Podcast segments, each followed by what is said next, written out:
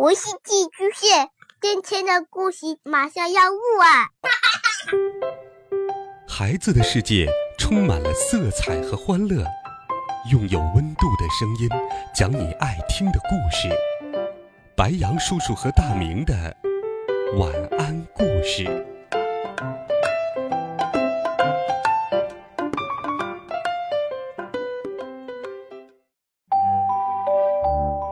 小朋友们、同学们，大家好，欢迎收听白羊叔叔讲故事。今天，白羊叔叔继续给你准备了好听的童话故事，我们一起来听《鼹鼠的故事》。鼹鼠过圣诞节。上。前年冬天，第一场雪刚下过，整个原野。盖上了一层白雪，树林下边的动物像往常一样，都停息下来冬眠。它们睡呀，睡呀，睡不醒。那个时候，小鼹鼠一点儿也不在意，相反，他倒有点担心大家会太早醒来。他想为大家，尤其是老朋友大耳鼠，安排一个。真正的圣诞节，圣诞节最受欢迎的好东西是什么呢？还用问？当然是给大家一个惊喜。他很快的四处奔跑，查看所有的洞穴和地道、窟窿和巢穴，好确定大家都在睡觉，一切都没有问题了。草地上到处响起了鼾声，只有大耳鼠睡觉发出来的是轻柔的吱吱声。这样，小鼹鼠就可以安心的筹备它的圣诞节了。小鼹鼠已经找到了一棵树。就在昨天，当宝林人员修整苗圃的时候，有一棵小松树从卡车上掉了下来。很快，底座也做好了。现在该做的，就是拿一些好吃的东西来为朋友们装饰这棵圣诞树。一些胡萝卜，一些洋葱，苹果，梨，还有干果。另外，至少还有一根很长的草链来搭配。可是。令人惊喜的事情很难完全保密，即使是在一座沉睡的树林里也一样。一只野兔从雪堆里探出头来，一只松鼠在树上偷看，还有一只好管闲事的麻雀高高飞起来瞧热闹。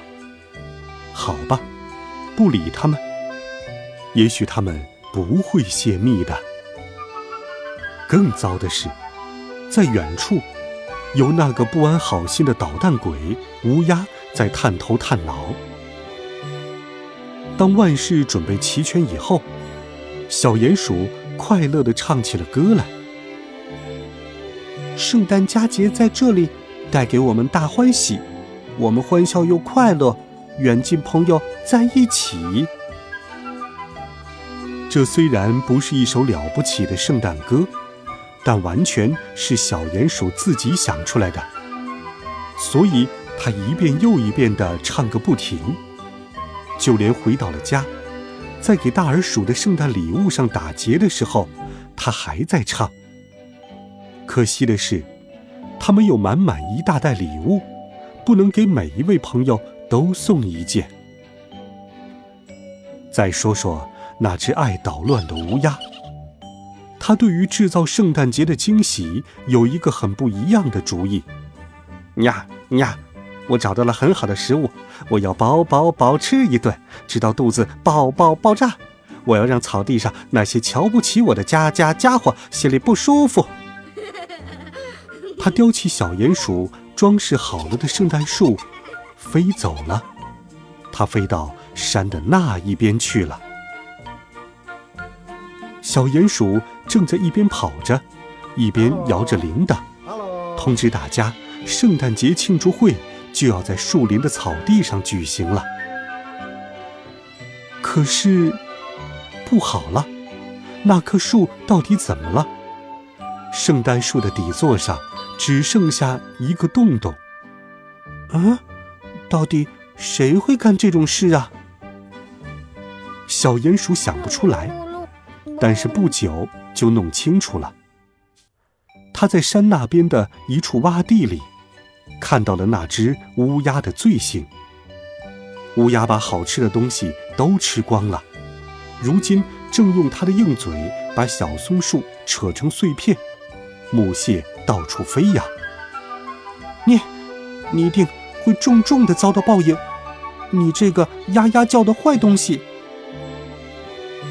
像小鼹鼠这样善良的人，一旦生起气来，就会真生气。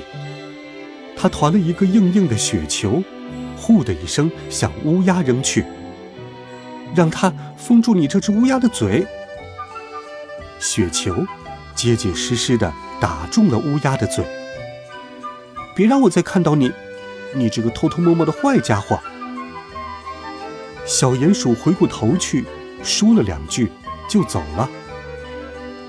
现在，小鼹鼠心中有了别的计划，他一定要让大家。过个愉快的圣诞节，庆祝会一定要举行，好让大耳鼠和其他朋友能好好的乐一乐。他应该再去砍一棵树吗？哦，不行，小鼹鼠连想都没想过那种事。